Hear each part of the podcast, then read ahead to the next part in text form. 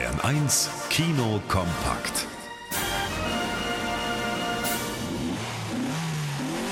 Aus für Verbrennermotoren? Nicht mit Till Schweiger. 32 Jahre nach der Kultkomödie Manta Manta holt er den Prollschlitten wieder raus für Manta Manta zweiter Teil. Das Comeback des Jahres im Motorsport. Alle, aber alle wollen sehen, was hat dieser Mann noch drauf. Till Schweiger ist als Autonah Berti inzwischen Vater zweier erwachsener Kinder und von seiner Uschi geschieden. Seiner Werkstatt droht auch die Pleite, hilft nur eins, noch einmal auf der Rennbahn durchstarten und ein dickes Preisgeld gewinnen. Du hast Daniel und mir versprochen, dass du nie wieder Rennen fährst. Der Weg zur Hölle ist gepflastert mit guten Vorsätzen. Wer von Till Schweiger rotzige Sprüche erwartet, der bekommt sie. Aber dazu auch unterirdische Klowitze, Prügeleien und seinen typischen Familienkitsch.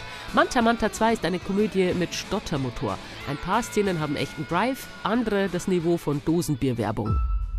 Hugh Grant ist neuerdings abonniert auf Film Schurken. Jetzt spielt er einen in der Fantasy-Komödie Dungeons and Dragons, Ehre unter Dieben.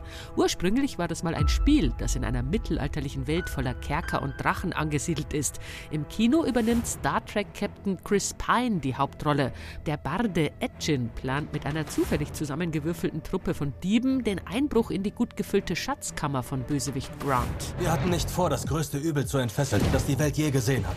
Aber das passiert dann schon mal, wenn man sich bei magischen Tricks ungeschickt anstellt. Sehenswerte Effekte und coole Sprüche sorgen für gute Laune. Und fürs Auge gibt's noch den Bridgerton-Schönling Reggie Sean Page bei Dungeons and Dragons Ehre unter Dieben.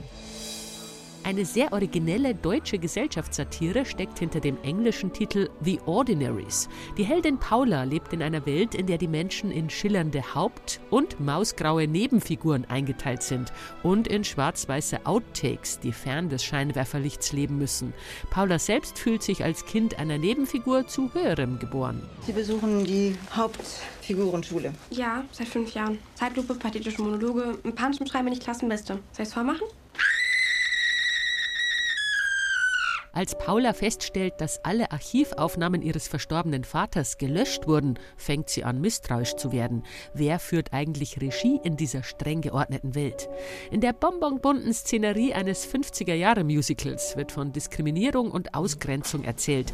Das Spiel mit Filmbegrifflichkeiten macht großen Spaß und The Ordinaries zu einem humorvollen Plädoyer für Chancengleichheit. Wally Müller, Bayern 1. Kino kompakt gibt's übrigens auch als Podcast in der App ARD Audiothek.